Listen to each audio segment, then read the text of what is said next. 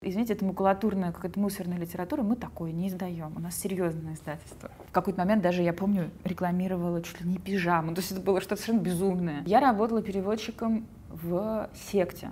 И тут я прям вспомнила, что такое, я же вообще-то писателем собиралась быть. И я очень разозлилась, сказала, нет, это папа, ты не писатель, это я писатель. Он мне это просто сказал, угу. и реально как-то я так сразу поверила, у меня не было особого Он сказал, ты очень круто пишешь. Угу.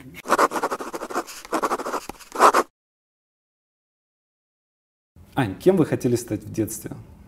А у меня был два варианта, либо писателем, либо ветеринаром. То есть вы сразу думали о, о писателем-ветеринаром, нет? Нет, я считала, что это разная судьба. Хорошо, давайте сначала тогда про ветеринара, да? А почему ветеринаром? Ну, была какая-то была какая-то ролевая модель? Не, не, ролевой модели не было. Наоборот, я была одиноким ребенком, единственным и без животных. Угу. Вот, мечтала о животных, любила их э, всей душой. Мне их не разрешали, мне их не заводили. Вот. А и... кого, какого животного вы хотели? Ой, да меня хоть, ну, я, конечно, хотела собаку, но потом уже угу. хоть кого. Хомяка, ну хотя бы рыбку. Но, кстати, рыбок мне завели, они сдохли очень быстро, потому что на самом деле я их не любила. Угу. Вот. А ну, не, была трагическая история с хомяком, которого мне уже прямо обещали, и вот в день покупки э, сказали, что все-таки нет, он все-таки он будет вонять. Э, мы к этому не готовы. Вот. Я это восприняла как страшное, чудовищное предательство. Ну и мне казалось, что ветеринар — это, собственно, профессия, которая тебя делает э, априори близким к животным. Я же, ну то есть вот моя любовь была, звери, да, то есть э, и независимо от того, как сложится моя жизнь, как будет мой будущий муж относиться к собакам, хомякам и так далее, я всегда смогу, придя на работу, заняться вот этими вот животными. Вот. А вторая версия была, что все-таки писателем. А писателем, опять же, вот, ну, хот, вот что хот, хотелось писать, хотелось видеть свои книги на полках, то есть вот как, как вы себе представляли? Ну, вообще я себе? все время что-то сочиняла. Угу. И сколько я себя помню. А помните свой первый текст? Помню. Да, да. Ой. И что это, что это за э, текст? Помню. Это была, значит, история про трех лягушек. У меня где-то, или у меня, или у мамы, может быть, хранится там, значит, был такой блокнотик, в нем я буквы еще писала в зеркальном отражении, но я рано научилась писать, мне было 4 года. Вот, и через половину, может, ну вот так. И там такие половина букв в зеркальном отражении, естественно, с кучей орфографических ошибок было написано «Жили там, через были три лягушки, красная, зеленая и синяя, и у них была подушка, но только одна». Вот. А все хотели, я не помню, там как-то не владеть, а что-то иметь подушку. Поэтому лягушки сначала подрались, но никто не победил. Не победил. И тогда они решили кинуть жребий. Вот. И победила, конечно, красная. Ведь вы, ребята, знаете, что красные всегда побеждают. Очень круто. Это вот вся история, да? Вся история, Очень да. Круто. Потому что красный всегда побеждает. Вот. Написала я эту книгу в порыве ревности к своему отцу. Значит, отец мой научный сотрудник, ну, ученый, он геофизик. Он, я знала, что вот мой папа геофизик, он что-то там занимается какими-то недрами, ищет нефть, ну что-то такое, бесконечно далек от литературного процесса. А, и тут мой папа приходит домой и говорит, ну все, у меня вышла книга. Я тогда совершенно не поняла, что книга вот по сейсморазведке. Я даже не понимала, что такое сейсморазведка. Я была так шокирована этой чудовищной несправедливостью, что человек вот... Ну, какая книга? Он же даже не хотел быть писателем. Да, вообще просто так как-то ни с чего. А, и я очень разозлилась, сказала, нет, это папа, ты не писатель, это я писатель. Вот. Он сказал, ну какой же ты писатель? У меня эта книга вышла, вот она. И что-то такое положил некрасивое, на мой взгляд. Такое, ну она вот, ну как научная книга вот по сейсморазведке. В, 7, ну, понятно, в каком году? В 80, наверное, третий год был, да. А, без картинок, какой-то график там, в общем, я думаю, не, ну что это такое, несерьезно. Папа говорит, у меня-то есть книга, я, вот я написала, а ты какой писатель, у тебя книги-то нет? Я говорю, сейчас. Вот, и пошла в блокноте, там еще картинки у меня, конечно, были. Угу. А были читатели какие-то вот у этой? Вот у, у лягушек только друзья и родственники угу. кролика, вот. А у дальнейших произведений уже были, да, читатели. А помните момент, когда вот э, произошла вот эта развилка, да, вот то ли ветеринар, то ли писатель, и вот стало понятно, что все-таки скорее писатель, чем ветеринар. Это было а, сознательный какой-то вот момент? Дальше или меня, вот совершенно меня унесло вообще в какую-то третью степь. Я все это, потом у меня э, по мере взросления просто обнулилось и то, и другое. И ветеринар, и писатель в равной степени. Я забыла, что я и ветеринар, и писатель, угу. и решила, что я переводчик. Вот. А, там поступил в лицей, э, перевод... но, правда, туда не пошла, ну, неважно. В общем, я на а языках. Почему, а почему именно? Мне почему про- по, по Нравилось наименьшего читать? сопротивления. Нет, языки а. просто мне легко давались. Очень. А сколько вы языков знаете? Да не так, ну, то есть нет, тогда это был английский, и я взяла второй там французский, и все очень так хорошо, легко, легко шло. Угу. Нет, в принципе, я потом учила немецкий, учила испанский, учила японский. Но не сказать, чтобы... То есть эти все языки остались в такой стадии полураспада. То есть я что-то могу понять, что-то могу сказать. Э, если меня засунуть в среду э, языковую, я через полгода, наверное, начну общаться. Но вот так, чтобы сказать, что прямо вот они абсолютно так, кроме английского, на самом деле в итоге ничего. Но я и хотела быть переводчиком с английского. Потом я поняла, что нет, я не хочу не перевод. Ну, просто это было очень скучно, на самом деле. А какие тексты вы там переводили? Ну, я пошла просто на, после там, лицея, поступила на филфак, на роман «Германское отделение». А, и после рамгерма, в общем, нормально, можно достаточно легко стать переводчиком. Я подрабатывала этим делом, я занималась с детьми, ну, в качестве тьютера английским, и я работала переводчиком в очень стрёмном месте, синхронистом причем. Это я еще начала в 11 классе даже. То есть делать. это не литературный перевод? Не литературный, нет. Э, я mm думала, что я буду переводчиком-синхронистом. Ну или какие-то тексты буду переводить, но у меня не было цели литературу переводить. Я вообще забыла про литературу в тот момент. Вот. И я работала переводчиком в секте. Прикольно. Да. Не потому, то есть я не была ее частью, вообще мне это все было очень неприятно, но там платили, и платили там очень мало, но для меня это было очень даже хорошо. Если не секрет, на чем специализировалась секта? Они себя называли, это было что-то типа Муна, но не Мун. Они называли себя Just Christians, мы просто христиане. Вот. Но вот нет, мы никому не относимся, мы просто христиане. Просто христиане, в основном они были китайцы. Там были такие, такие отряды высылались, значит, тогда, в 90-е э, были китайцев, и на и каждую группу китайских вот этих, э, как бы, не знаю, как, как сказать, э, представителей, вот их э, просто... Резидентов. Э, да, э, возглавлял один белый босс, такой обычный американский белый босс. Вот. А у них были собрания с участием разных, ну вот кого они там заманили к себе. Ничего ужасного там, в принципе, не было, они там младенцев. Просто христиане. Да, просто христиане. Вот, они говорили очень смешно, потому что все э, русскоязычная публика начинала говорить с акцентом. Потому что китайцы по-английски, э, в смысле по-русски, ну, там им какую-то Библию иногда читали, они как-то вместе молились, говорили с акцентом, конечно. И русскоязычная публика, даже бабушки, они начинали повторять. Они говорили, о Господь Иисус. Вот так вот. Спасибо тебе, что ты собрал нас сегодня здесь. Вот так вот. Ну и там они все время за все благодарили. И надо было сидеть э, рядом с выделенным китайцем и ему в ушко переводить вот эту всю галиматью, которую бабушки несли. А когда китаец вдруг вскакивал и говорил, я буду сейчас проповедовать, то тоже надо было вскочить и переводить. В основном это была просто Библия, то есть на самом деле надо просто выучить наизусть Библию на английском языке. И понимать, о каком куске сейчас идет речь. Ну да. Хорошо, а когда все-таки вы поняли, что хотите писать? А и когда стало я, понятно, да. что вы будете этим заниматься? Потом я стала журналистом вместо того, чтобы быть переводчиком. Вы сразу в русский репортер попали, не, да? Или нет, что, с чего начинали?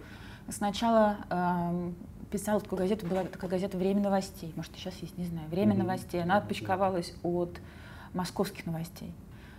Вот. И там я какие-то коротенькие... Вот мой, первый мой текст был, как сейчас помню, про Гарри Поттера. Тогда его никто не знал. А я говорю, я была вне штата, я говорю, давайте напишем про Гарри Поттера. А там такие сидели дядьки серьезно, Гарри Поттер. Я говорю, ну Гарри Поттер, говорю... Это еще первая книжка, такое да. черное издание, которое не для продажи. Ну что-то, нет, оно там... должно было, оно как-то coming soon как раз. Вот да, да, да. Было. Я говорю, но в Англии, там вообще, говорю, на Западе люди с ума сходят. Надо написать, это будет бомба. В общем, ладно, и говорит, не будем мы писать, это ерунда. А потом у них образовалась дыра какая-то в полосе. Эм, я много других тем предложил, ничего не нравилось. Вот. И там какая-то такая, вот такая была маленькая, говорит, напиши про Гарри Поттера, там, не помню, по 500 знаков. Ну, в общем, мало-мало знаков. Вот. И я как-то написала. Это первый мой текст был, что вот выходит. Я ничего не успел там сказать, по сути. А гонорар помните свой первый? Ой, это какие-то просто совсем смешные были деньги. Если они вообще были. Я не уверена, что у меня был гонорар. Вот тут я боюсь соврать. По-моему, не было. Но я вообще-то даже не думала об этом. А был ли у вас в то время э, какой-то учитель? То есть вот, ну, кто-то, кто, или может быть несколько учителей, может быть это был не э, там реальный человек, да, а кто-то, на кого вы ориентировались, mm-hmm. то есть кто-то, у кого вы учились писать. Ну, я, конечно, я в тот момент думала, что я буду писать о кино, Uh-huh. Так, мне больше хотелось писать о кино. И я читала там на тот момент, ну, там Плахова читала, например. Эм, потом позже, когда вот афишевские появились, вот эти, ну, то есть вот эти модные э, рецензенты, э, я и их тоже, конечно, читала. А так я еще читала вот как раз такую, ну, ну вот типа Вайля, такую, то есть типа, очень крутую публицистику, которая просто уже на грани с, литера, с литературой на самом деле находится. Вот. Но в плане именно вот журналистики у меня был даже учитель, он, собственно, был вот в этом в том отделе культуры, где я подвязалась, но я не буду именно называть, ничего не буду называть, потому что у нас mm все плохо, к сожалению, кончилось. mm Вот. То есть как бы это учительство, оно привело к тому, что неподчинение оказалось мое в какой-то момент, ну когда я там... Ну вы его переросли просто в какой-то Нет, момент. Я не, даже я не говорю про профессионально, а просто угу. там в какой-то момент я отказалась от темы, которая показалась мне, ну она была связана с, пере, там был какой-то передел имущества на рынке вот кинотеатров. И мне показалось, что эта тема, что это джинсака, ну, то есть мне показалось, что это, что если я это напишу, это, ну, как бы, что я играю на стороне кого-то, я не уверена, что они при этом в конфликте правы, в общем, решила не писать, и почему-то как-то это кончилось все печально. А было что-то, вот, чему этот человек э, вас научил и э, что осталось с вами? Да? Вот что-то ценное такое, когда ну, в минуту жизни трудную вспомни слова своего учителя. Да, э... Было это, он меня этому не научил, он мне это просто сказал, угу. и реально как-то я так сразу поверила, у меня не было особо он сказал, ты очень круто пишешь.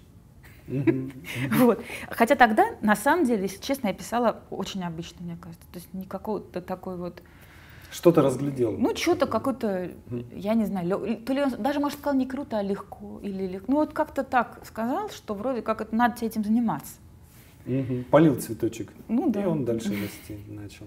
А помните свой э, чисто литературный текст? Первый рассказ, первый роман, то есть вот что-то, ну, я имею в виду, не считая не считая лягушек? Нет, но я в подростковом да. возрасте много писала. Я просто угу. уже почему-то забыла, что я, я не пыталась это не издавать, ничего. А когда вы поняли, что вот, все, это я, я поняла, буду этим заниматься, это будет моя я работа? Я родила первого ребенка угу. в 2004 году. Вот. Я тогда была, я сделала даже, я уже делала тип карьеры даже журналистской. Я была редактором отдела культуры в крупном журнале «Эксперт». Э, и все было неплохо. Вот я родила ребенка и поняла, что у меня возникло ощущение, то, что я поняла, возникло ощущение, что на этом моя, моя жизнь, вот именно какие-то дерзновения, они полностью закончились. Сейчас я буду ездить на редколлегии по вторникам, памперсы менять, там, писать какие-то статейки, там, про, у меня уже был свой штат, там, у меня были люди в подчинении, вот будут там редактировать их тексты и так до, в общем-то, до, до, до, до, до счастливой старости, пенсии, там, может, еще, может, стану там замом каким-нибудь кого-нибудь. Вот, но поняла, что это на самом деле вообще же, а где же мечта, вот, э, вот, и решила, о, и, и тут я прям вспомнила, что такое, я же вообще-то писателем собиралась быть. Ну, думаю, ладно, попробую стать писателем. Вот. А первый ребенок, ну, старшая, вот моя дочь, она, как потом выяснилось, с младшим очень хорошо спала. Это был, вот это, если О, бы этого не это... было, я бы не написала, э, я бы не стала писателем, потому что она просто спала по ночам, что было удивительно. Был младенец, который, она однажды, по за все время проснулась и орала, и я, я скорую вызову. И вообще, ну, то есть мне это казалось, что ну, ребенок умирает, он орет. Ну, плохо, наверное. А так она спала. Я по ночам писала рассказы вот, э, для сборника «Переходный возраст». Примерно где-то там три ночи на рассказ. То я очень быстро написала этот сборник. Я была непуганная абсолютно и наглая. А, я, потому что мне потом кто-то говорил, ну как же странно, почему вы сразу отправили в издательство? Ведь как-то люди делают, написал рассказ, отправил в толстый журнал, ну или в тонкий, ну в какой-то журнал, попросила кого-то о протекции, там что-то. Я говорю, а зачем? Ну, я книгу хотела, я не хотела толстый журнал, я книгу уже хотела написать. Вот я написала книгу, когда собралось достаточно на книгу, я отправила во все издательства, которые мне были известны. Вот, и... и совершенно не удивилась тому, что книгу издали. Я не удивилась, наоборот, я удивилась, почему без такой уж прямо... То есть, потому что фидбэк был не тот, которого я ждала. Я не то, что думала, мне скажут, о, вы гений, мы вас издаем, но мне казалось, что сейчас будут какие-то, может быть, как я себе думала, ну, там, издатель скажет, например, это неинтересно, но давайте вы там, может быть, поправите. Что... Я думала, что это будет какая-то работа над текстом, если его примут. А его просто взяли и издали? А, нет, а его сначала, конечно, отвергли. То есть угу. там первый... Кто-то мне вообще не ответил. В основном, мне так думаю, мне отвечали, потому что я была все-таки редактором отдела культуры, эти же издательства моему автору, который писал про книги, присылали книжки там в мой отдел. То есть они меня знали как журналиста. И совсем вообще ничего не ответить. Наверное, они решили, что это не очень хороший путь. Они мне с разной степенью вежливости отвечали, что им это не... Ну, кто-то совсем вежливый, не наш формат, ну, такой вообще непонятный кулебяка. Кто-то... Э, одни, э, опять же, не буду называть издательство, оно потом издавало мои книги. Вот тогда она написала, что, извините, это макулатурная, какая-то мусорная литература, мы такое не издаем, у нас серьезное издательство. Вот.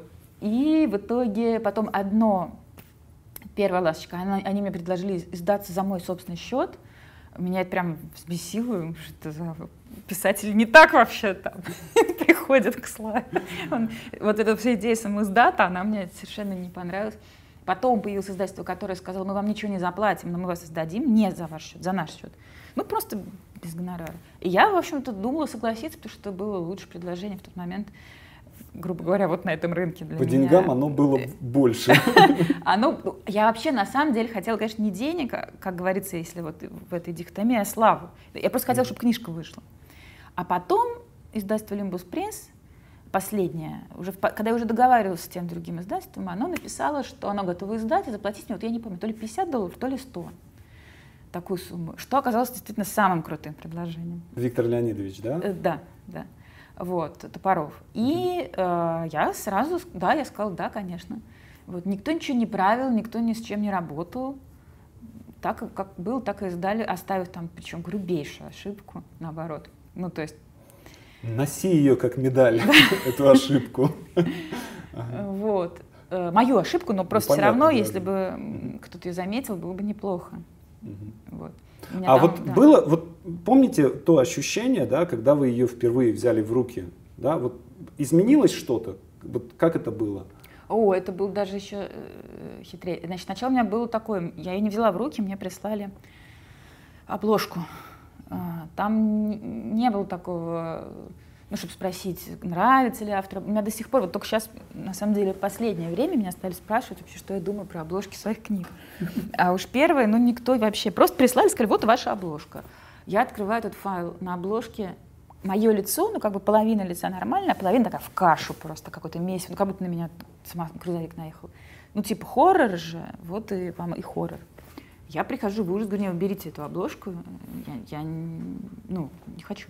«Ну почему, что вы, что суеверны? Там? Я говорю, нет, просто это ужасно, просто это очень плохая обложка, берите. В общем, пока я им пыталась эстетически как-то, вот они говорят, нет, нам нравится, хорошо. И тут меня осенило, и я им написала, вы знаете, я не даю вам права на, то есть это же мое лицо, это вот как бы я, я, я имею право вам, от, я не помню, как я это сформулировала, как-то очень по-детски, что, что типа я вам отказываю в праве публиковать мое лицо. Вот. И оказалось, что это и правда юридически какой-то был скользкий момент, я прям попал куда надо, они сказали, ну окей, ладно. А книга уже прям уходила в печать. Поэтому они ничего не успевали сделать, ничего не успевали нарисовать.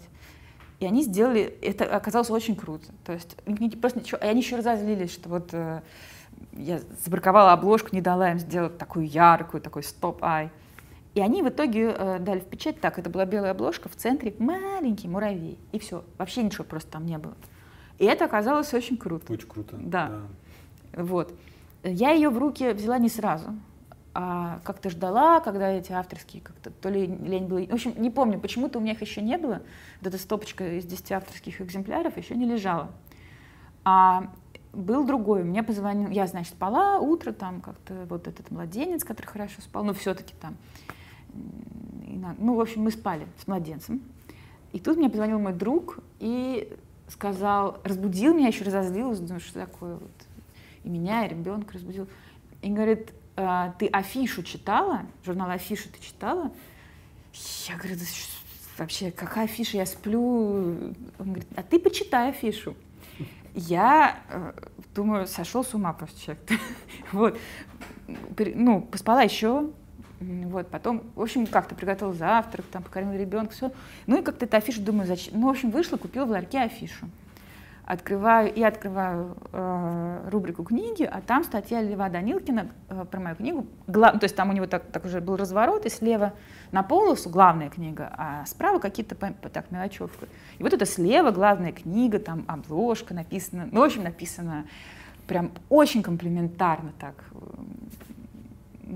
ну, что крутые рассказы, Потом уже у меня появились и сами книжечки эти, вот, но просто это такая цепочка, скорее, везения. Потому что если бы не написал Лева Данилкин, с которым тогда вообще не были знакомы ни, никаким образом, если бы он не написал про эту книжку, то это бы не подхватили все остальные. А он все-таки был законодателем мод в тот момент. Да. Написал, как бы Данилкин написал. И он любил открывать имена, что называется. Вот он Рубанова потом открыл. И ко мне вдруг потянулись совершенно внезапно какие-то вот из журналов, э, из глянца какого-то вот. А поскольку я не бородатый мужик была, а там вроде как симпатичная девушка, мне еще какие-то фотосессии устраивали, я там в какой-то момент даже, я помню, рекламировала чуть ли не пижаму. То есть это было что-то совершенно безумное. Потому что у них была такая концепция, что вот в рассказах есть такое ощущение ночного кошмара. Давайте мы Анну Старобинец нарядим в дизайнерскую пижаму и интервью возьмем у нее в пижаме. Почему-то меня это сейчас бы я, наверное, пришла в ужас эта идея тогда, я нормально говорю, да, окей, пижама.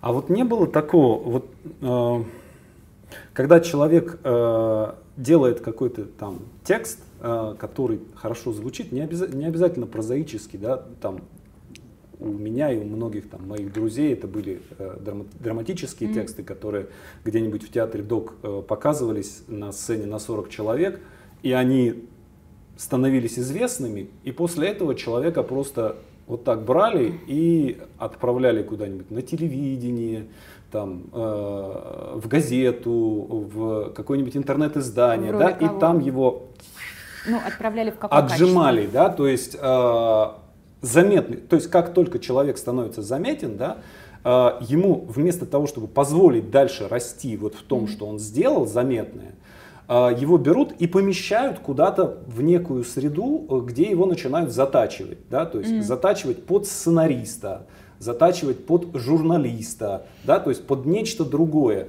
Вот у вас было такое, э, то есть mm-hmm. я, ну, я знаю, что вы писали сценарии, собственно, Это позже, да, киношные, позже. и э, что у вас, э, скажем так, писательская карьера, она все время развивалась как-то рядом с журналистикой.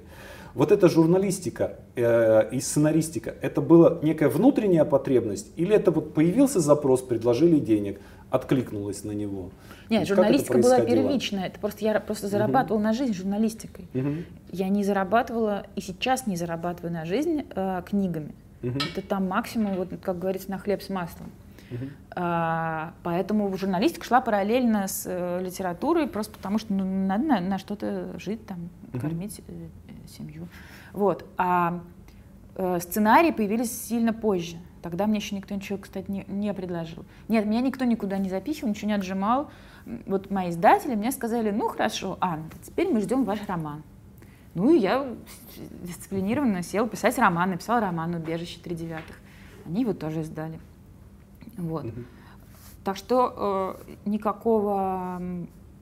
Ну, литература вообще, она в этом смысле выгодно отличается от всех других таких около сторителлинговых э, активностей, потому что она, э, она, с одной стороны, на самом деле нет ничего сильнее э, литературы, ну как бы и ничего более индивидуального, чем занятие литературой, потому что все остальное — это цеховые какие-то развлечения. Сценарий — это глубоко командная штука. Ты не являешься самостоятельной да, творческой ты, единицей а в этом случае. Книга, просто, да, история, да. Вот, которую ты пишешь, вот именно как литературу, это ты полнейший там хозяин, и туда никто не лезет вообще ни в каком смысле. То есть немыслимо, чтобы какой-то дядя даже, то есть я поняла, особ... я не знаю, там я слышала, что в США это устроено несколько иначе, что даже литературный агент тебя может за, уже, вот прежде чем нести кому-то показывать рукопись, сказать, поправьте здесь это, здесь тут, финал слит. У нас это не, у нас писатель стоит на пьедестале, даже самый завалящий писатель все равно на каком-то завалящем пьедестале, и он никто не, не смеет на самом деле там ему что-то... Запятую Ну, поправить. то есть э, тебе могут сказать, а вы не хотите здесь там? Нет, не хочу. Ну и все, как бы как в анекдоте, понял, вычеркиваю. Вот, и ты как бы хозяин этого, этой делянки. И тут очень сложно тебя, из тебя что-то вылепить, как-то тебя построить, нагнуть, именно потому что это сразу такой очень такой одинокий бизнес. Сейчас уже как бы, ну, прошло довольно много лет с начала э, вашей э, работы писательской. Вы учитесь чему-нибудь сейчас? Или вы э, как бы вот все уже все, все поняли с этой работой, да, и э, нет необходимости что-то еще узнавать э, в связи с тем, как это делается?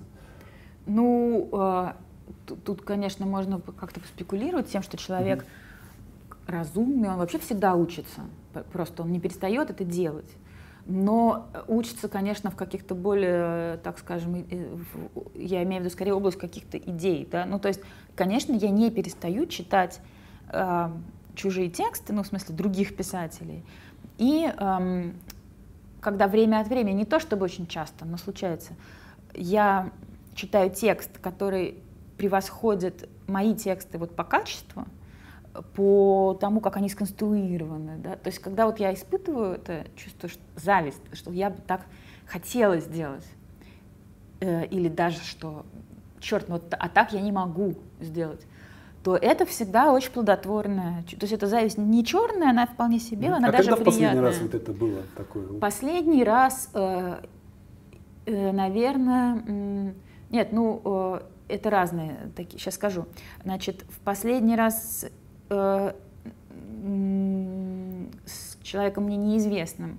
Это было, когда я прошла книгу Мариам Петросян «Дом в котором». Она же, в общем-то, еще и при этом в той же, как сказать, примерно вот, ну, плоскости, вот Мариам Петросян, да, работала, в которой и я. Ну, вот, это, вот это какое-то схождение двух миров в какой-то точке, какой-то разлом там между ними взаимопроникновение, все. Но то, как она это сделала, а, хотя это долго, это там длинно, то есть там можно много каких-то технических претензий, но она сделала чудо. А чудо это очень правильная штука, и, конечно, эм, в этих случаях я анализирую, как эм, писатель сделал чудо. Вот. Эм, а вторая история это вот с тем, как писал мой муж Александр Гаррес. Там у меня была всегда зависть на уровне языка, что я пишу просто. Я не хочу сказать, что я пишу примитивно. Я не примитивно пишу, ну просто достаточно. Он писал вот так, как, как еще, вот еще к Набокову такая зависть у меня тоже была. Он такие плел вот, вот из этих метафор, как какие-то серпантины, какие-то вот как такое вот нанизанное одно на другое. А, у него так рождались сами собой какие-то потрясающие образы и ассоциации от любого самого бытового, там машина, вот, ну, дворники во время дождя, это какой-то взмах ресниц сразу. То есть и в этом не было никакой натужности. Я видела, как он пишет, он сделал быстро, сразу он не думал, вот не выдавливал из себя эти образы, эти метафоры, так, там, на что это похоже, наверное, на ресницы. То есть нет, это вот само как-то происходило, и этому тоже, ну, этому, наверное, не научишься, хотя в какой-то момент я вот прям на, над этим задумалась, вот как он это делает. И поняла, как-то вдруг мне вот открылось, скорее не для меня, а для того, вот дальше как учить детей. Ну, у меня mm-hmm. дети в основном, да, как делать метафору. Вот, то есть как, как им объяснить, что бывает метафора штамп чужая, да, там какой-то огонь страсти тянул, как магнит, магнит, там, магнит моей любви, вот это все. А как сделать э, свою, как ее сконструировать. Вот. То есть, но, конечно, опять же, когда я пишу, я не пишу, ну, по, ну, то есть я не следую даже собственным э, советам. А насколько хорошо вы понимаете, э, действительно, вот вы сделали, делаете что-то, да, метафора, сравнение, да, еще что-то, да, то есть какой-то троп используете, да, насколько это сознательно происходит? Или вот текст получил, а, я тут вот это вот сделала, да, то есть... Э... Ну нет, конечно, это не, я специально не думаю, что, ага, а вы можете пора вставить хорошее, интересное, развернутое. Можете а, оценить свой текст, то есть понимаете ли вы, что вот это получилось, вот это не получилось, или вот оно получилось и нужен какой-то наблюдатель? беда. Вообще я не могу без наблюдателя. Причем, ну, для каждого... И, и на самом деле, вот, э, ну, раньше я писала всегда для... Э, я, у тебя в голове есть какой-то идеальный читатель. Все равно. У меня, не, не, не у тебя, у меня. Вот. У меня тоже есть. А, это, когда я писала вот взрослую литературу, это был мой муж. И поэтому исключительно важно было, как он это оценит. Он мне говорил честно, если ему что-то не нравилось, он говорил, ну, обычно ему нравилось, но у него были часто какие-то претензии, там, по тому, почему здесь что-то не хватает, там, ну, вот такие, там, этого недостаточно. Не в смысле по объему, а в смысле смысла, да, как-то плоско. Вот. Эм, и я этому доверяла безоговорочно. Вот. Э, когда помимо того, что, ну то есть, когда его не стало, помимо всего прочего, гораздо более ужасного, там, что я потеряла, я потеряла э, э человека, который, чьему мнению, вот в плане оценки моей, того, что я пишу, я могу доверять. Вот. И э, на самом деле это было это была полная катастрофа. То есть первый текст, который я после этого написала, я оценить не могла никак вообще совсем. Причем даже я что-то написала, по-моему, я не помню, не помню, что это было. Вот какой-то момент не так давно я рассказ написала, но до этого я написала еще какой-то короткий текст.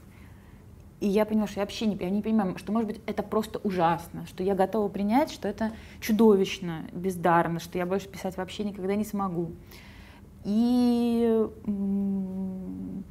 мне пришлось э, потому что оставить его неоцененным и нет, эм, грубо говоря, вот ну вот где вы, где да? вы его искали, этого ридера? Ну, мне для этого нужен человек или люди, на данный момент их вообще уже трое. Угу. Ну, потому что, не знаю, мне кажется, трое вот за одного, хоть как-то. Ну, в сумме как-то да. примерно можно а, Люди, естественно, которые мне равны или превосходят меня по интеллекту, желательно, чтобы превосходили. Э, которых я считаю талантливыми, не обязательно, кстати, в письме, ну просто в, как, в чем-то другом, что они делают, талантливым. То есть это талантливый человек, это умный человек, это человек с хорошим вкусом. Все это все равно вкусовщина, понятно, моя. Но вот как бы это как в зеркале ты отражаешься, то есть чтобы оценить собственный текст, тебе нужно, чтобы вы оценили люди, которые в чем-то как, ну, как-то тебя тоже вот... Для, ну, Я понимаю, да.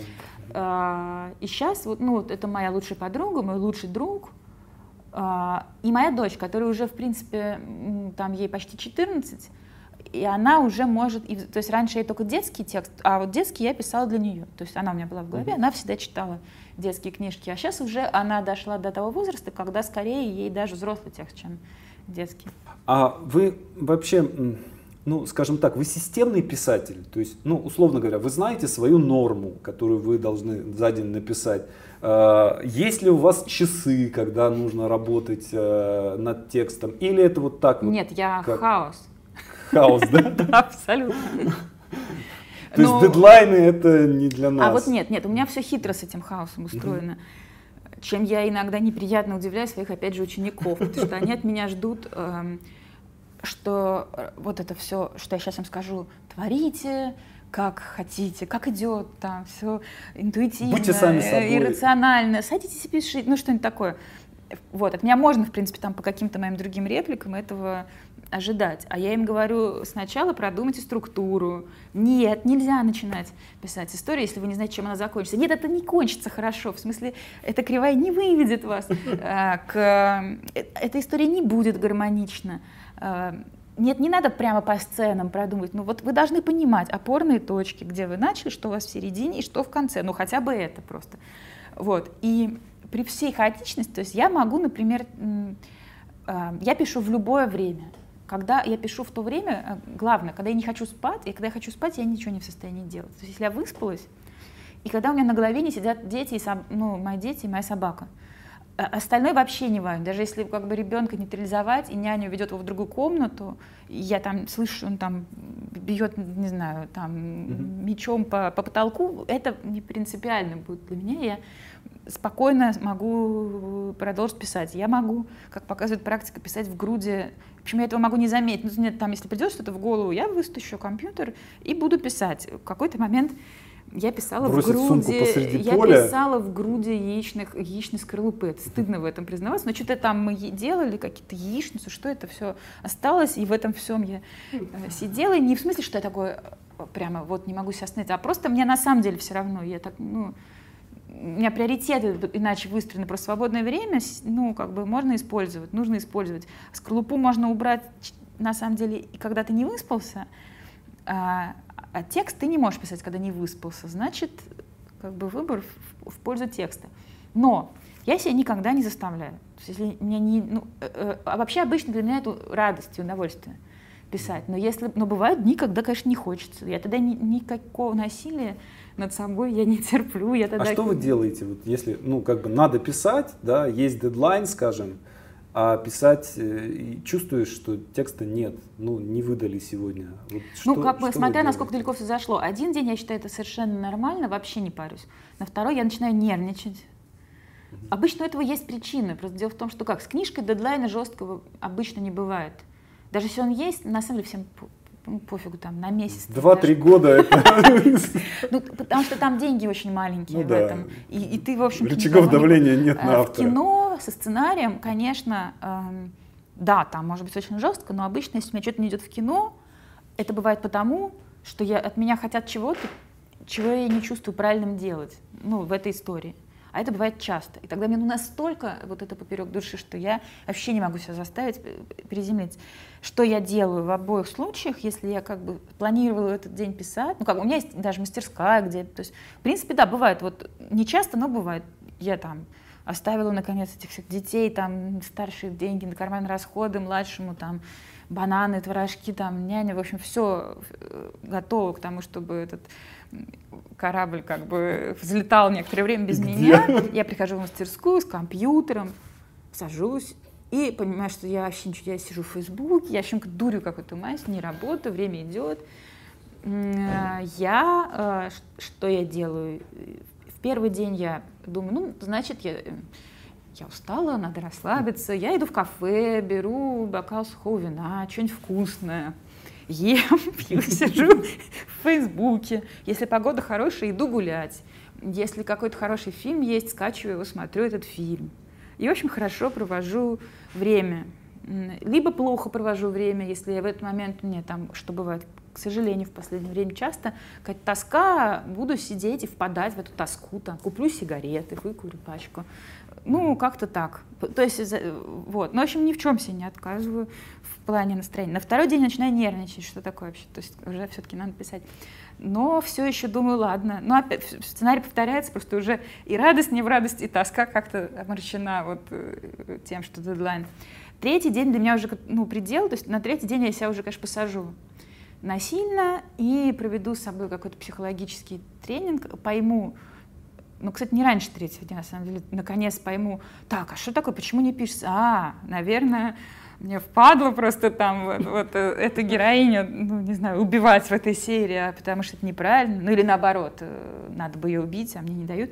Вот. И, э, ну, дальше я пытаюсь сама, я, я нахожу компромисс между тем, что я хочу, и даже не тем, чего хочет продюсер, а тем, как мне кажется, на что можно все-таки развести продюсера, э, если очень постараться. То есть это компромисс между мной и каким-то воображаемым собеседником, на самом деле не продюсером. И это приводит всегда к разным результатам дальше. То есть, и, ну, во-первых, главное, я все-таки пишу.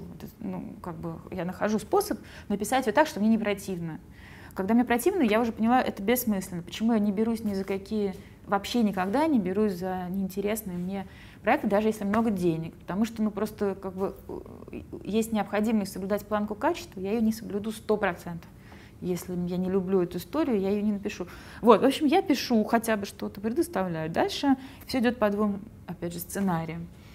Э, либо продюсер вдруг это, тем не менее, говорит, а, здорово, не совсем то, значит, о чем мы договорились, но тоже неплохо. Вот ты нашла такой там вариант, все хорошо, разгрузила эту телегу. Там обычно еще претензия слишком сложно, наш зритель это вот, этого не поймет. Мне кажется, уже просто уже невозможно сделать еще проще. Но, ну, вот это тоже зритель некий мифический. Второй вариант, мне говорят, э, ну, нет, э, вообще не то переделать. Ну вот бывает это плачевно заканчивается. Вот я потеряла недавно проект, э, не могу разглашать, как он называется. У меня там в контракте каждый третий пункт про то, что я не могу называть. Это как Гарри Поттере, тот еще имени нельзя назвать. Вообще ничего не могу назвать, но у меня в итоге, грубо говоря, отжали мою собственную абсолютно оригинальную историю, потому что я отказывалась ее ломать, очень сильно ломать, э, согласно предпочтениям производящей компании. В итоге я просто ее потеряла. То есть я больше ее не делаю, и ее кто-то ломает другой. А вообще сценарная работа, она... Э, вот я э, читал в искусстве кино интервью, я не знаю, наверное, можно сказать, с Бакуром Бакурадзе, mm-hmm. э, с режиссером. Очень хороший режиссер, которого я очень люблю. И э, он говорит, вот я снимал один единственный сериал э, в своей жизни. Mm-hmm я должен признаться, что это мой сериал был. Вот. И милицейский сериал «Москва. Центральный округ». Вот. И, э, значит, э, он говорит, и вот я почувствовал после этого сериала, что я сбил прицел. Потому что другой темпоритм совершенно, другой язык, другие требования, да, то есть понятно, что Бакур это длинные кадры, mm-hmm. да, это вот вглубь человека мы идем, а тут, ну, mm-hmm. во-первых, их пятеро, да, и надо как бы, mm-hmm. да, и это не, не персонажи, это маски, да, и своя поэтика какая-то. А, вот а, тебе сценарная работа вот это мешает или помогает, может быть, как, через какое-то сопротивление? То есть вот, ну, ты чувствуешь, она влияет на тебя? Не, ну да, она, конечно, влияет, но не в этом смысле. Именно mm-hmm. по той причине, что у меня довольно жесткий отсев на уровне просто вообще тех проектов, mm-hmm. за которые я берусь. И обычно это мои истории. То есть, ну, э, обычно э, я сама, собственно, дел, пишу то, именно что я и э, ну, более-менее придумала, либо мне предлагают э, там как-то в самых общих чертах. Mm-hmm. Вот. А, но это приводит к тому, что это всегда, это всегда попытка сделать, наконец, крутой сериал, как большое кино, как вот на HBO, вот давайте сделаем так. И вначале на берегу всегда мне говорят, да, круто, давайте сделаем. В этот раз HBO. у нас получится. Вот у нас мы находим общие какие-то всегда точки там, вот, или не HBO, неважно, вот как скандинавские нуары, да, вот мост, убийство, это же все так классно, давайте сделаем, наконец, что-то такое. И мы вроде как продюсером на одном языке говорим, все договорились, я, я делаю мост или убийство, ну то есть а, мне говорят, Ань, а ты что вообще, ты, ты понимаешь, кто смотрит а, наш канал в Prime Time? И тут появляется вот этот самый убийственный для меня персонаж, это женщина 45 плюс с половником. Да, да, да которую я не... И я думаю, ее, ну, как бы, главное, что ее не существует. Это такой Стивен, Ивановна. Стивен Кинговский, такая мизери. Я не знаю, это что-то ужасное абсолютно. И я не верю в нее. Я, ну, я знаю других людей. Я, я не пишу для этой тетки с половником. Если, дай бог здоровья, если она существует, но для нее столько народу уже пишут, что мне кажется, можно же уже для другой какой-то или для другого персонажа mm-hmm. написать. Но всегда вдруг в какой-то момент получается, что этот условный мост надо теперь разобрать на запчасти, пересобрать так, чтобы Мария Ивановна все-таки там в этом своем бреду как бы э, и, и вот этим э, борщевом как-то могла, mm-hmm. не отвлекаясь от помешивания, понять, о чем речь. Вот, поскольку изначально на старте я такие для Марии Ивановны проекты не беру, то пока я пишу и никто не лезет, мне очень хорошо, интересно, мне это не мешает э, это не то, конечно, что книга, да, но это другая форма рассказанной истории, она тоже очень mm-hmm. классная. Мне абсолютно в кайф. Как только приходит человек и начинает мне объяснять, ну, что там и канала, как когда... поменять, угу. э, и производить, ну, обычно это уже понятно, для кого э, компания производит, да, это кино. Угу. Иногда это прям сам канал и есть, бывает так. Вот. В этот момент, ну да, в зависимости, конечно, бывают разные истории. У нас была история с, с Александром Гаррисом, мы написали, но это, вот он и не вышел, мы написали 20-серийный сериал, мистический триллер, абсолютно HBO-шного уровня, класса, качества, 20 mm-hmm. серий, значит, нам оплатили их все по высшей, э, как это называется, по, ставки. ставке. Мы, mm-hmm. и, и, значит, нас только гладили по головке, претензий был самый минимум. Говорит, так, ребята, как талантливо, как хорошо. Ну и замечательно, и что, и где? И нигде, вот оно лежит где-то. Канал не снимает это. Обычная история. Вот. У каждого а, есть свое кладбище да. такое. Сценарий, То есть да. неплохо, все было хорошо, и мы жили несколько лет вообще на эти деньги. Но... И непонятно, зачем они покупают их. Да, непонятно. То есть они их покупают и кладут на полку, черти. Угу. Вот. И, главное, и потом уже ничего не сделаешь, они же уже действительно, это же не твое. Да. Вот. Ну, то есть, а когда приходит кто-то начать там в этом копаться, ломать, э, то это, конечно, вот лично для меня, потому что я знаю сценаристов, в котором они выработали какой-то дзен, и им нормально. Для меня это самый сложный момент во всей работе. Я могу что угодно вообще придумать. Угу. Я могу что угодно, ну, как бы в, в плане вот техники там или сюжет строения и придумывания истории я не вижу никаких ограничений для себя. Но психологически у меня ощущение, что я просто вот в Чернобыле вот угу. оказываюсь. Я очень э, Михаил Юрьевич Угаров очень хорошо сказал про Останкино, что там э, невидимым говном все стены вымазаны. Останкино — это реальное место зла. То есть в какой-то момент, когда там по разным самым там причинам и проектам я приезжала в Останкино, это всегда ты, вот как зона, ты выходишь, у тебя болит голова, тебе плохо, просто тебя тошнит. Счетчик такой да, мутит. И, еще, да. И это, Сколько причем, словил в этот раз? Это были иногда люди угу. абсолютно милейшие. То есть это была встреча с какими-то первыми лицами канала, но они были милые, приветливые, они говорили только хорошее или почти только хорошее, и все равно ощущение, что тебя просто отвампирили, угу. вот просто высосали, и ты, как тебе дойти бы вот до этого там такси или на чем ты угу. приехал. Аня, вот, э, последняя твоя книга, которую я прочитал, э, называется «Посмотри на него». Да. И э, э ну, я должен признаться, что э, она самое сильное на меня впечатление произвела.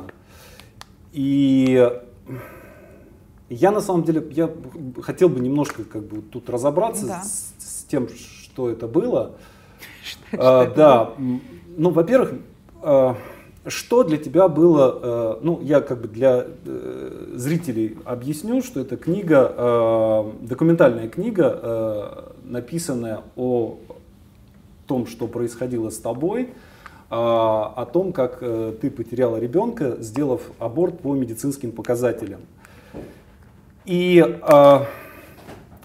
вот для тебя э, начальным импульсом написания что было? То есть ты хотела выговориться, да, то есть э, как бы выйти из этой ситуации, или ты хотела помочь тем людям, которые вот в этом через этот ад проходят и даже не понимают, что с этим делать. Вот что это ну было вот для берите тебя? больше. Я хотела изменить систему.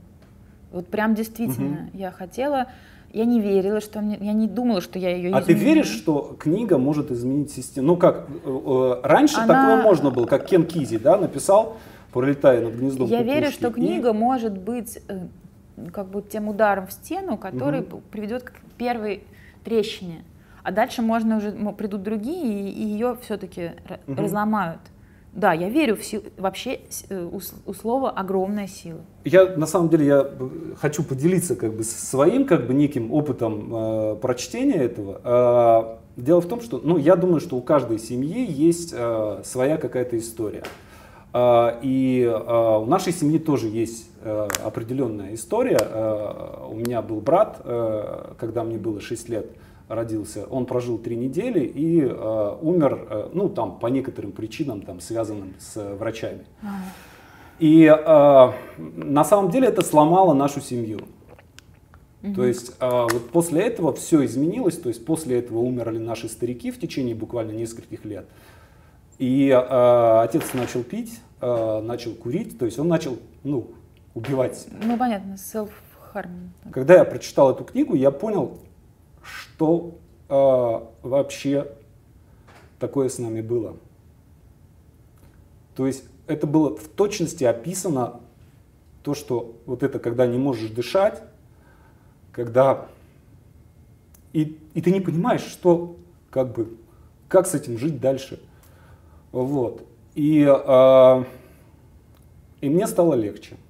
То есть, mm-hmm. когда я понял, что а, не, это не я один, да, а есть люди, которые а, через это прошли и вышли из этого живыми. А, и что нужно не отворачиваться от этого, да, не прятаться от этого, а нужно посмотреть туда, да, что нужно вот эта история, да, вот эти могилы, да, и так далее, то есть вот это все, оно на самом деле помогает жить с этим. И мне стало легче, реально. И я э, после этого я там, ну, следующую свою книгу посвятил тут же, написал памяти э, моего брата. Как его звали? Э, Сергей. Вот. И меня это как-то вот, как-то как-то попустило. Вот. И мне кажется, что э, вот эта книга, она должна просто быть, и, учитывая историю нашей страны, да, учитывая то, что там просто, ну, кладбище э, и это вот кладбище оборванных, э, искореженных судеб, э, что каждый должен э, ее прочитать. И при этом почему-то именно эта книга была принята именно теми людьми, которым она адресована, почему-то они приняли ее очень агрессивно. Вот как ты думаешь, почему это произошло? А, да, я, конечно, много думала про это. Если, ну, надо оговориться, что, конечно, не всеми людьми там, понятно, угу. у меня есть у меня ломилось там вот мои личные сообщения, там были тысячи сообщений, ну, не, ну сотни точно были, угу. вот от э, женщин, которые мне рассказывали, в основном женщин, и несколько мужчин всего. Значит, женщин, которые рассказывали свои истории какие-то похожие, и благодарили за книгу. Но они это все делали приватно, очень мало кто решился. Они даже многие писали, я, я, не, я боюсь, я не могу писать вам публично там об этом, но вот вы то есть, знаете, что я очень благодарна, это очень правильная mm-hmm. книжка. Вот. И какое-то количество мужчин, которые писали в основном, что они жалеют, что не прошли эту книгу раньше, потому что если бы они прошли раньше, они бы иначе себя вели. Там один написал, что у меня бы не распалась семья тогда. Я все делал ровно, ну, как бы наоборот. Вот. И э, почему неприятие? Однозначно ответа у меня, конечно, нет. Если бы я знала, почему, я бы, может, поч... я что-то бы починила тогда в uh-huh. этом месте. Конечно, меня шокировало. Э, я знала, что будет неприятие. Вот как Пуссирайт вообще знала, на что шла. Но уровень вот радиоактивности этого неприятия я, конечно, не могла предсказать. Мне казалось, что, как говорится, что цель моя — поломать систему, да, то есть мне казалось, что главная проблема заключается в том, что все происходит, вот общение с этой женщиной, там, отношение к потерянным беременностям, этим младенцам и так далее, э, отсутствие дальше психологической помощи, что это все часть системного такого вот как бы такого пережитка э, советской карательной гинекологии и психиатрии, угу. который просто надо, надо ну, об этом заговорить, наконец, во весь голос, и начать это перестраивать и что вроде бы, ну, я даже не, ну, то есть я думала, люди такая, ну, кто не хочет быть, э, э, кто хочет быть несчастным? Никто, конечно, человек больше хочет пережить это горе, а не спиться от него, да, человек, конечно, mm-hmm. вообще-то больше хочет не скрывать там, но если ему больно, это же некомфорт, тебе больно, там, вот это как спартанский мальчик с лисенком, да, у тебя mm-hmm. лисенок, там он тебя царапает, но надо почему-то молчать. Мне казалось, что к этому молчанию и сокрытию того, что тебя сейчас жрет э, лисенок, приводит системная какая-то вот установка в медицине, там, вот в, эм, на уровне каких-то протоколов устаревших, на уровне вот подхода тех, у кого есть власть, ну, mm-hmm. над, над пациентами, над людьми. Но когда началась эта реакция, я поняла, что эта проблема значительно, она, она не как, то есть она шире. Это правда, вот это звучит очень банально, но это проблема в, вообще в обществе. То есть в целом люди агрессивно защищают свое право быть этим, право не то что право, а единственное возможное, они э, считают и защищают как единственно возможную ценность угу. то, что они спартанские мальчики и девочки. То есть это потому что надо быть сильным. Мачо да? не плачут. И, и мачо не плачет, и бабы еще, ну то есть как бы мы сильные, а сила это в понимании общества у нас это именно способность э, промолчать, ну то есть не закричать, когда тебе больно, вообще никому не сказать, что тебе больно, и сделать вид, что причины этой боли не существует. То есть вот условно этого ребенка Нет. И на него, и поэтому, вот, она же книжка не просто так названа «Посмотри на него». В том-то и дело, это же, там у этого есть практический смысл, что там мне в России говорили, только ни в коем случае, вот родишь угу. этого там, не смотри только на него, тут тебе будет кошмар снится. А в Германии там они провели исследование, они говорят, надо обязательно посмотреть, потому что вам будет потом легче. Но в глобальном смысле вообще посмотреть на вот это, на случившееся, или не посмотреть, сделать вид, что этого не было, это очень важный выбор. И когда э, человек делает выбор не посмотреть, он считает, что это, он это, ну как, он же, он же крутой, он вот промолчал, не посмотрел, а в глубине души ему от этого жутко некомфортно, потому что он, в общем, конечно, обесцен... Ну, то есть, а как это можно не посмотреть на ребенка, которого ты потерял, и не говорить про него, как будто его, а как будто никогда не было, а как будто ты просто, ну, не знаю, ну, не беременность. Давайте а, поговорим о чем-нибудь да, другом. Да, о светлом. Да, типа, да, а, да о, Зачем? о свете. Вот сказала, Зачем вы очерняете? Сказала мама, моя, там, моя подруга, которая очень, когда я еще только задумывала книжку, она сказала, конечно. Я говорю, слушай, э, по-моему, никто не будет, ну, все испугаются ее читать, я боюсь, ее никто и не издаст, и не прочтет. Подруга говорит, да нет, ты что, ну это очень важно, надо об этом говорить. Все, я говорю, ну, слушай, спроси кого-нибудь, вот, обычную женщину. Я говорю, давай я маму спрошу, будет ли она читать такую книгу. Потом возвращается, я говорю, слушай, мама сказала, что ни за что. Она говорит, я, она хочет читать про свет и, и добро. Я говорю, а это про, вообще-то про свет и добро да, на это самом про оно деле. Есть, да. Но вот так вот света и добра в этом никто не видит. Почему? Потому что получается, что ты, тогда зачем ты обесценил эту потерю свою?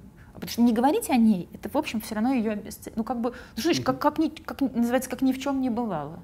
Мы люди mm-hmm. сильные, мы люди гордые, мы, значит, это пережили. Ну, вот, вот мне кажется, что мы так вот, вот вся страна, она так и живет. То есть, ну, в каком-то как бы... смысле, да.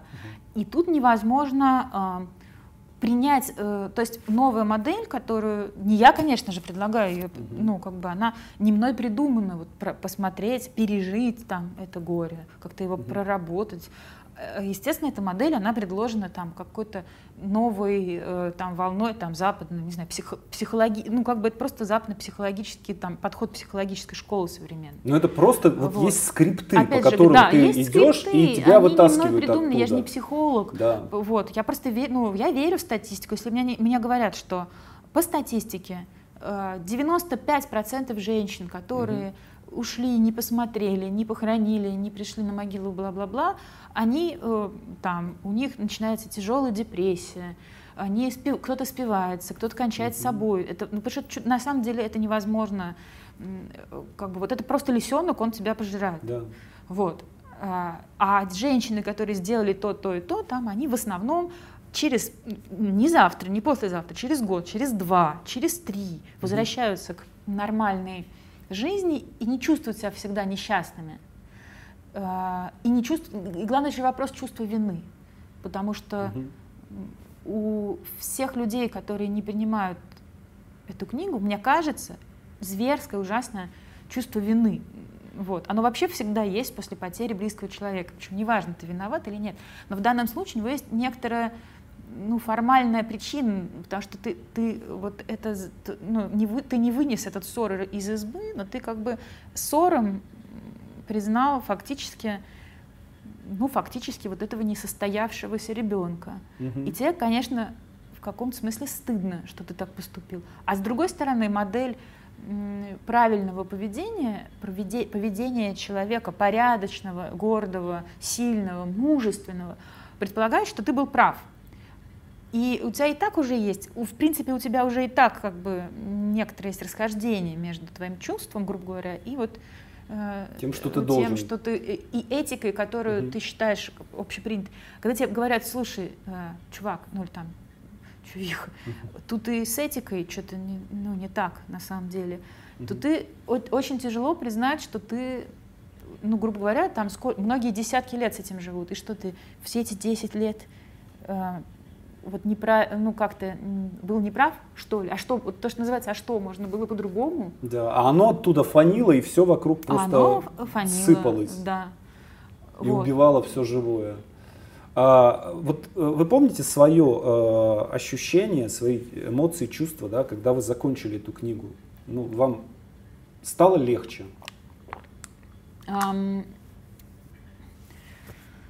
это было так. Э, я сначала написала где-то, наверное, треть книги. Угу. мне было дико тяжело это делать. То есть я, это, это не было облегчением, ну, какой-то терапии. Я, кстати, ждала, что это мне будет помогать, но вот первая треть мне не помогала абсолютно. Наоборот, мне это возвращало во все эти ситуации.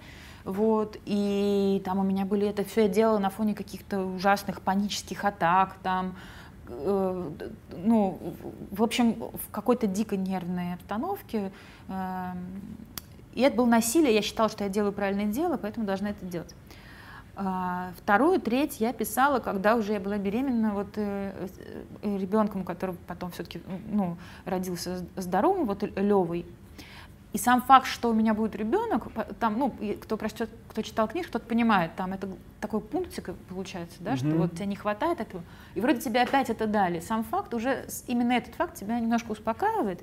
И вот вторая, третья шла нормально, и, наверное, уже была даже и терапия.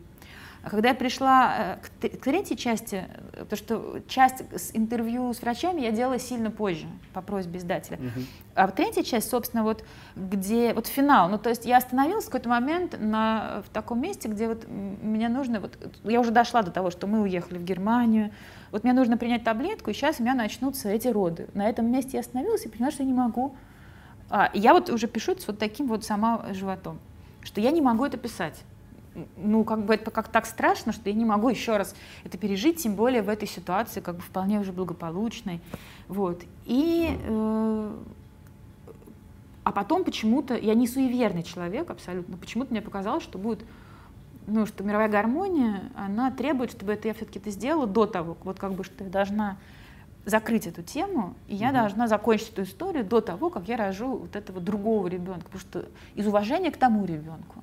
Ну, потому что они на самом деле разные. И вот с тем надо как-то ну, потому что еще и, и дань уважения тому ребенку. И я не могу почему-то ради этого ребенка, чтобы как-то комфортно себя чувствовать, я буду предавать э, того. Нет, я как бы взялась, и я допишу. Поэтому я э, дописала вот буквально там за там, два-три дня до родов э, ну, эту историю до конца. Угу. Вот. В общем, не знаю, мне не показалось, что это была психотерапия. Или если она была, то какая-то шоковая такая, достаточно жесткая. Угу. А вот э, вторая задача это то, что изменить что-то. Вот э, есть какое-то ощущение, получилось что-то вот толкнуть, изменить, э, или э, так оно как в воду и в никуда? Нет, получилось. Получилось, да? Получилось, пожалуй, даже как раз даже больше, чем угу. я ожидала. Именно, во-первых, на самом деле, то есть вот эта вот реакция хейтерская, угу. да, на этот текст, она, конечно, тяжела ее тяжело выносить, но она полезная, как это неудивительно, в плане общественных изменений, ну, потому что на волне этого скандала угу. эта книга просто все время на слуху, ее все читает да. э, все большее количество угу. людей, которые имеют отношение к, к при, принятию решений, грубо говоря, на, на эту тему. И эта книга, поэтому она не остается незаметной, она заметна таким вот чудовищным образом, но, но она заметна. Я не ожидала что эта условно общественная дискуссия вообще завяжется. Я боялась больше всего как раз этого. Угу. Я боялась, что ну, пара изданий напишет, да, бедная Анна, как тяжело там все вышло, угу. наши соболезнования. И, ну, что это ни, никуда не поведет. А это вот на самом деле разорвало какой-то нарыв.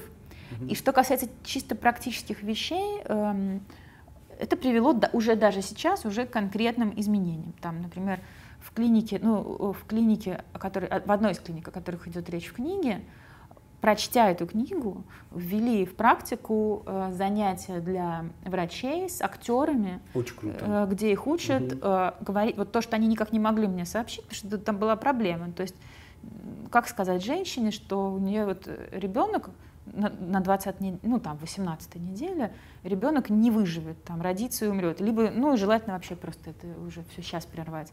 Угу. И каждый говорит это кто во что гораст, в зависимости от своих представлений о добре и зле. Кто-то говорит, да что ты плачешь, ты еще нарожаешь там, кто-то просто говорит, так, что у нас, а, это поликистоз, нет, они не выживают, там, следующий, ну вот так. Угу.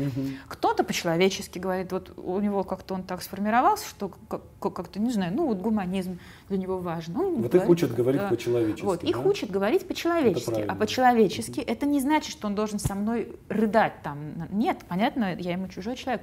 Но это должно быть, во-первых, вежливо, во-вторых, уважительно. То есть очень важно чтобы вот этот пациент, условно, не потерял достоинство. Это причем касается не только гинекологии, не только родов. Это касается вообще любых серьезных диагнозов. Потому что когда ты сталкиваешься со смертью, это столкновение со смертью. А смерть за собой влечет какое-то бес, ну, бессилие, немощность, беспомощность все равно. Очень важно не потерять достоинство, потому что это все, что у тебя в какой-то момент, это все, что у тебя остается. Поэтому если с тобой еще и разговаривают, ну, как, ну, как с куском мяса, то это сильно, понятно, тебе и так э, очень тяжело, но это прям умножает твои вот, переживания. Поэтому актеры, которые по западным как раз, то есть как бы, ну, они взяли там какую-то методологию, вот, которая а, э, в той же Германии, это просто обычная практика, это происходит э, еще пока студент там учится на врача, вот эти все с актерами истории. Но хорошо, что у нас хотя бы так. Потом э, мне просто написали довольно много э, врачей, mm-hmm. а, вот, э, с какими-то, ну, то есть они прочли, мне неоднократно передавали, что, ну, как бы, такой, типа, как на, так, что проверка связи, что врачи читают эту книгу, ну, то есть там. Ну, уже хорошо, вот. да, что а, почувствовать. Мне говорили, угу. а, моя подруга просто после визита к гинекологу сказала, что, значит, она увидела эту книгу на столе у гинеколога, заинтересовалась, откуда у вас, а та и сказала, а нам это платная клиника, я даже не то, что даже не буду называть, я просто не помню, как она называлась, но это платная клиника, и эта врач сказала, а нам, нас обязали прочесть эту книгу. Очень круто. Отделение. Вот. Mm-hmm. И э, кроме того, э, есть такое начинание, к которому, как, ну, я понимаю, тоже книга имеет непосредственное отношение, это организация хосписа в Москве для женщин, которые вынашивают нежизнеспособных детей, но не хотят прерывать эту беременность, а хотят ее доносить, например, по религиозным соображениям. Вот. То есть не хотят делать аборт 20 недель, хотят доносить, родить, похоронить. Э, и сделают это так, как они хотят, там, в присутствии мужа. Потому что у нас ничего это mm-hmm. на тот момент было невозможно. Там, я говорила, а можно я с мужем приду на это прерывание? Они говорят, женщина, вы что, хотите, чтобы он вас бросил? Э, ну, то есть, mm-hmm. как бы в их мире мужчина, он, ну, он не способен вообще выдержать такой накал страстей, и, конечно, и вообще он испугается и убежит. Ну как это, что это еще тут такое? Анна, э, вы в последнее время, э, я просто ну, вижу по Фейсбуку, вы э, чем дальше, тем больше и больше занимаетесь педагогикой. Почему подростки? Почему именно? То есть, ну вот, например, э, я не беру подростков, ага. то есть я прям говорю, ребята, вот тридцатник исполнится, потом приходите ко мне учиться. А почему? Вот. Ну, ну что приходите, что приходите уже с опытом с каким-то, ага. да. Э, и вот мне интересно просто, вот почему угу. Именно с, а, с подростками. Сейчас объясню. Значит, почему в основном... У меня есть план все-таки со взрослыми тоже. Ну и к тому же, например, вот онлайн сейчас курс «Как писать эссе», я набираю э, и подростков, и взрослых. Но тут тоже объясню, почему. Обычно, когда речь идет именно о художественной прозе, да, ну вот, это действительно подро... вот о литературе, да, как писать литературу, это подростки, потому что я не вполне уверена, действительно не вполне уверена, что я способна взрослого, сформировавшегося человека действительно чему-то научить. У меня нет желания заниматься никаким жульничеством. Я берусь э, в плане вот обучения только за то, э, что кажется мне и правда искренне кажется мне полезным, э, осмысленным как бы для человека, что ему принесет ту или иную пользу. У меня был опыт обучения взро, ну, взрослой группы не, давно, несколько лет назад. Меня пригласили, это был вот вообще первый опыт обучения. Он показался мне сомнительным именно в плане эм, в плане э, того, что э, сформировали, ну, что это люди, они уже, как мне показалось, у них очень четкие уже свои какие-то представления вот о том, как надо, как не надо, да. У них э, они не испытывают э, такой степени доверия к тому, чему я могу их научить. У них есть, э, в отличие от подростков, ну, к подросткам просто подход надо найти, э, они э, испорчены и отравлены представлениями о высокой литературе. То есть вот они пишут так, им, чтобы было красиво. Извилисто. Извилисто. Или чтобы начинало все с того, что звенит капель. И попробуй у них эту капель отними. Сначала вот пейзажная зарисовка. Причем, ну, в общем, у меня было там, например, человек 14, да, и я видела, что из двух выйдет толк, а из 12 нет. Что бы я сейчас не делала, хоть я наизнанку вывернусь, они не напишут, как бы, мне, мне казалось, что я их обманываю, потому что, ну, они не напишут хорошую книгу, вот просто я вижу, ну, во-первых, у них нет таланта, у кого-то там двух есть, а у остальных, например, нет. Вот что мне с этим делать? Я не могу в них вставить талант. Пусть напишут плохую книгу. А, я не могу, я могу им только, вот как бы вот у меня так, окей, талант, ну талант, он либо есть, либо нет. Но если ремесло, да, можно человеку дать инструментарий, тогда он напишет, может быть, не чудовищную книгу, а просто плохую книгу. Но я не считаю нужным э, засорять мир плохими книгами. Я не, мне не кажется, что это хорошее дело. Вот.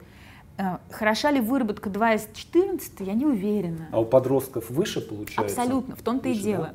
Да? Подросток, а тем более ребенок, у меня две, ну, как бы вот у меня сейчас в, прош, в прошлом сезоне, скажем так, было две группы с детьми от 10 до 12 мы писали фэнтези, фэнтезийную mm-hmm. историю, а с, с подростками от, 12 до, от 13 до 15 мы писали детектив. Значит, дети и подростки, они все-таки даже все еще подростки, они стоят одной ногой в, мире э, фантазии. У них, у взрослых фантазий в какой-то момент почти у всех, вот кроме хороших писателей, она просто, или там хороших сценаристов, ну, хороших вот сторителлеров. У всех остальных, к сожалению, этот тумблер поворачивается, что-то происходит, и она, эта зона для них становится закрыта. Я это, ну, в смысле, это, конечно, мое субъективное мнение. Вот. У взрослых, у детей и подростков она открыта у детей на распашку, у подростков там есть какая-то щель, и ты еще все еще можешь ее раздвинуть. Вот. Они еще не, э, не, за, не зашорены ну, вот, в, своем, в своих представлениях вот, о том, что такое хорошая литература, что такое плохая литература. Вот. И самое главное, что я поняла, у меня, поскольку это в игровой форме, это как бы коллективная история, и мы скорее как сценарная группа при этом работаем, то есть это общая история что э, ну, ко мне приходят мотивированные дети, подростки. Понятно, тот, кому скучно и неинтересно писать, он вообще не пойдет. Угу. Ну, они приходят мотивированные, и не все хорошо пишут, вот на уровне стиля, не все. И я про многих вижу, что они и не начнут писать хорошо. Но я вижу интересную штуку. Те, кто у кого проблемы с языком, именно, надо пишет с ошибками, там, так, сяк, ляпсус, какие-то, ну, вот на уровне речи. У них, например, замечательное стратегическое мышление. У них работает какая-то другая зона мозга. И они в этой группе, например, отвечают за формирование сюжета э, за то, у кого, да. у как система персонажей выстроена, за логику, как бы они стратеги. Угу. А есть э, дети, которые круто пишут. Их чуть-чуть подтолкнуть, и там у меня были какие-то удивительные для меня опыты, там 11-летний ребенок, там, там, с третьего занятия она стала писать вот к вопросу о метафорах. У нее какие-то потряс... Причем это интуитивно все, какие-то вот... Угу. Все это было, имело столько смыслов, причем для всего текста, не только для этого абзаца, да, там какие-то вот... Какой-то там был там селезень, ну неважно, там мир уже после катастрофы, вот этот фэнтезийный, все, все разрушили. Вот, а селезень там был такой персонаж, ходил у нее в красной, ну просто она такой в красной кепке. И там было, что он идет через, там все сожжено, какой-то пепел, идет этот селезень, и вот эта красная кепка, она мелькает вот среди сгоревших, обугленных каких-то серых вот этих пустыни, как маячок, как последняя надежда на то, что мир все-таки может быть построен заново. Ну, то есть прямо угу. она поняла, как, то есть у нее прям центральная метафора вот такая получилась. И, Ань, можете да. вы дать какой-нибудь э, один совет или какое-то пожелание людям, которые, э, может быть, начинают писать или хотят писать, или думают о том, чтобы э, в будущем писать, да, то есть вот какое-то вот что-то, какое-то напутствие. Я совет. воздержусь от напутствия, можешь не писать, не пиши, хотя, хотя оно прям так, прям сразу просится.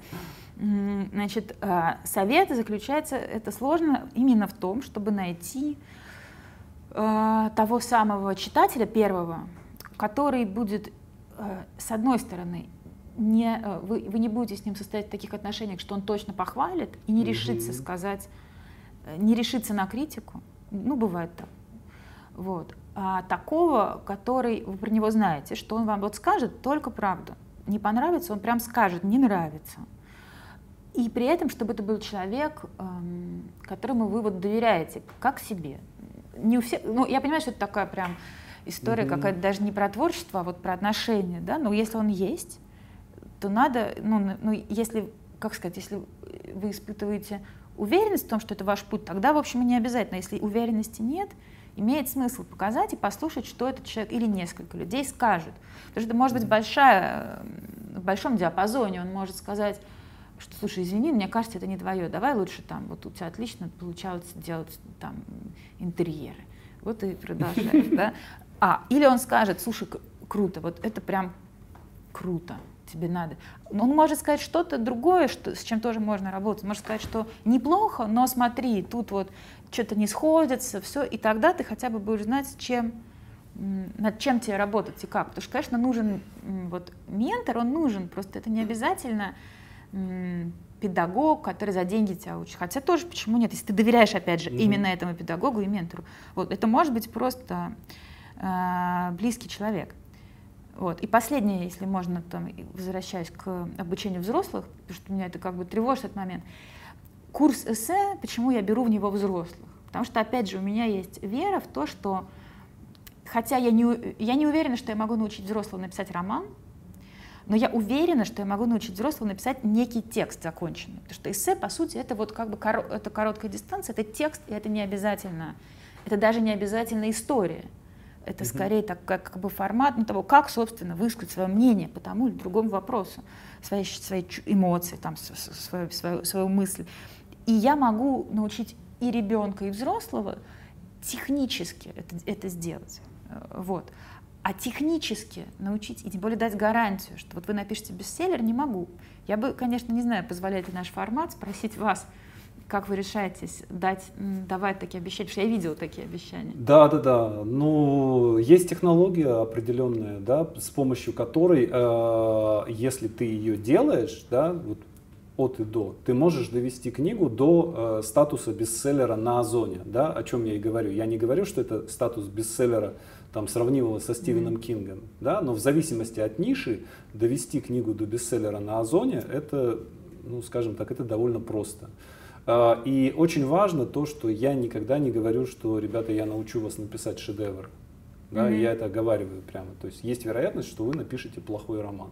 Mm. А, вот. И их это устраивает. Их это, ну, естественно, да. Но я считаю, у меня тут немножко другая позиция. То есть я считаю, что плохая книга, э, написанная, даст человеку больше, чем э, не написанная хорошая. Mm. То есть иногда мне кажется, что надо сходить, то есть человек также он хочет стать писателем, например, да, и он думает, что он должен стать писателем или сценаристом. Это носит за, за собой 20 лет, а ему не надо становиться ни писателем, ни сценаристом. Я ему даю возможность попробовать. Он попробовал, и в конце он понимает, не мое, спасибо, и mm-hmm. с огромной благодарностью идет дальше быть дизайнером интерьера. Понятно. Спасибо. Да, спасибо.